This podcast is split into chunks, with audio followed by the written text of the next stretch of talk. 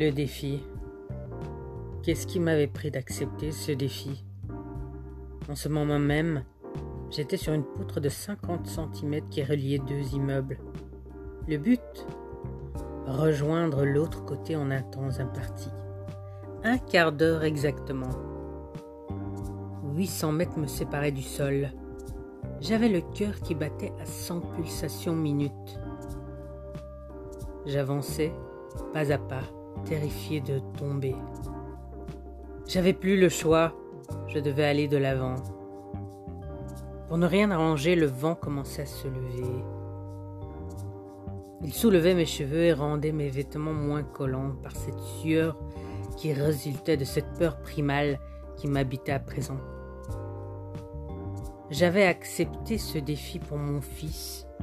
Oui, j'étais mère ce petit être était venu un jour habiter ma vie. Je l'avais appelé Solal, en hommage au soleil, car il était tellement solaire qu'un seul de ses sourires me faisait oublier tous mes soucis. Mais il y avait six mois, un mal est venu obscurcir mon bonheur.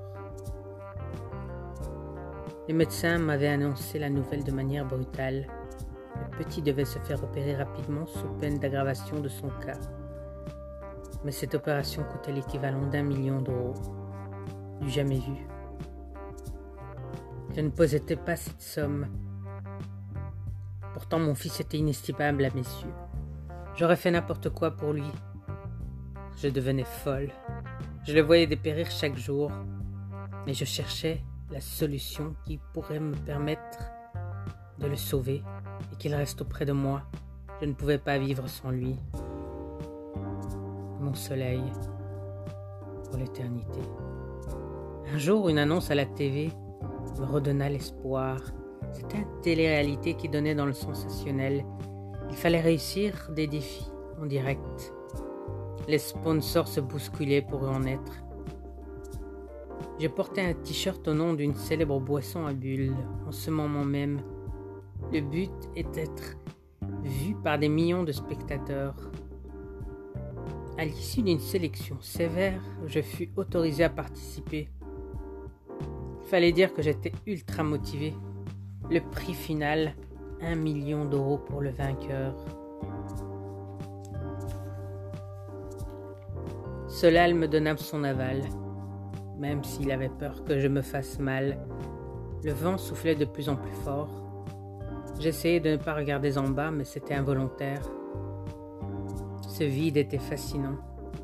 Je m'en demandais combien de temps il me faudrait pour rejoindre le sol si je tombais. Mais mon but, là, surtout était de rejoindre l'autre immeuble, qui me semblait à des années-lumière de là où j'étais. Mes genoux commençaient à trembler. En plus du soleil qui brillait, et dont les rayons pénétraient ma rétine de manière agressive. J'étais relié par une oreillette à la production et vu par des millions de téléspectateurs qui étaient suspendus à mes pas. Une femme, la psychologue du programme, m'encourageait à avancer. Elle me donnait mon temps. Faut dire que j'avais pas de filet de sécurité. Si je tombais, j'atterrirais dans un matelas que la production aurait tendu. Le sol était noir de monde. Ils me regardaient tous. J'avançais le cœur battant, suivant en grosses gouttes. Une caméra me suivait. Elle était accrochée à un petit avion. On aurait dit une mouche géante qui bourdonnait autour de moi, rajoutant une pression supplémentaire.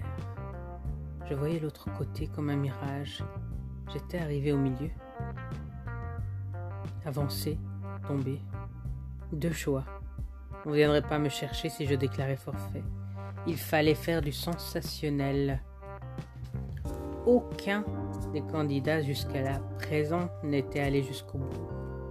Ça avait l'air simple, mais dans la situation c'était autre chose. La pression dure direct, les éléments qu'on ne sait pas contrôler. Je devais réussir, je n'avais qu'une seule chance. Cela, elle méritait de vivre.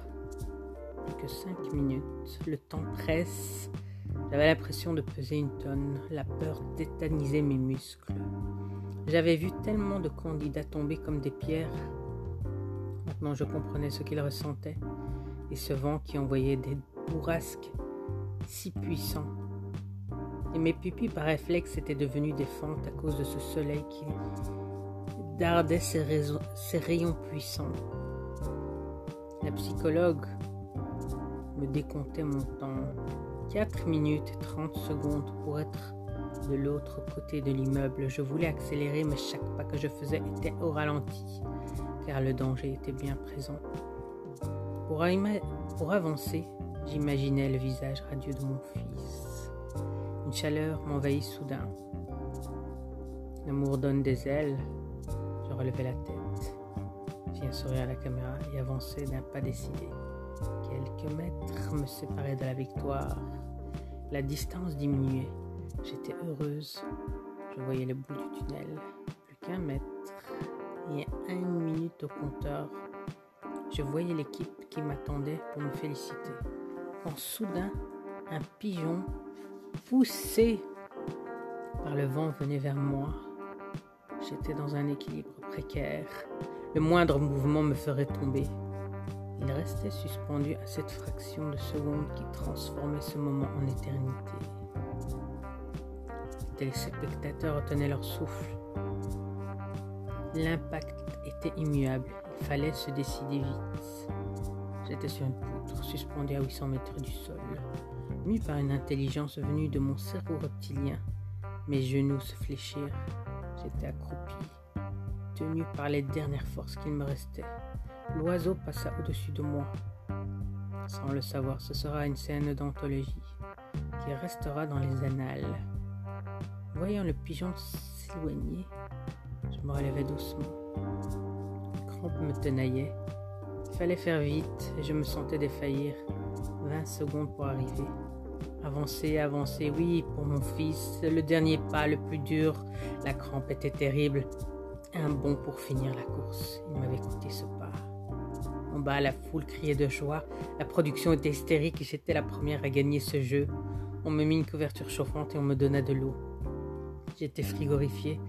La joie ne m'habitait pas encore. L'adrénaline devait redescendre. J'avais gagné. Oui, gagné pour mon fils. Mon, il serait sauvé, mon ange. Ce défi valait la peine, car au bout de la guérison de mon soleil,